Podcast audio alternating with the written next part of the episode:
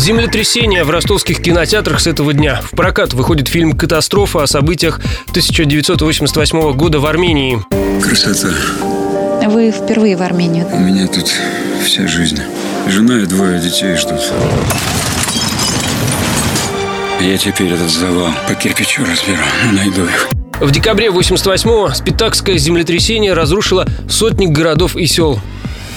Для справки. Первые подземные толчки были зарегистрированы 7 декабря в 10 часов утра по московскому времени. Отголоски семибального землетрясения были зафиксированы в Азии, Америке и даже в Австралии. За полминуты оказался в руинах город Спитак. На него пришелся эпицентр стихии. Частично были разрушены города на севере Армении – Ленинакан, ныне Гюмри, Степанован и Кировакан. В результате природной катастрофы погибли 25 тысяч человек, еще полмиллиона остались без жилья. Из-за угрозы аварии была остановлена армянская АЭС на юге страны.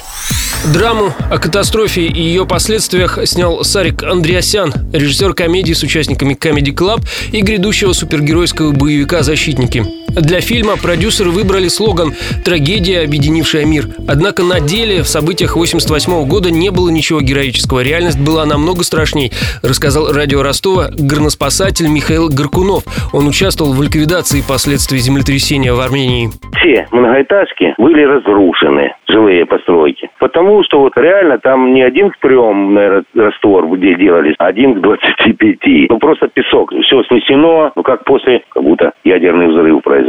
Э, Первые три дня жили просто в троллейбусе. У нас были лопаты, ломы, кирки. Понимаете, ну это же такое время было. Уже тут развал страны. Это сейчас у нас оборудование, домкраты, там все. Добавлю, что драму землетрясения номинировали в этом году на «Оскар» как лучший фильм на иностранном языке. Однако позже ее исключили из списка из-за большого количества россиян в съемочной команде.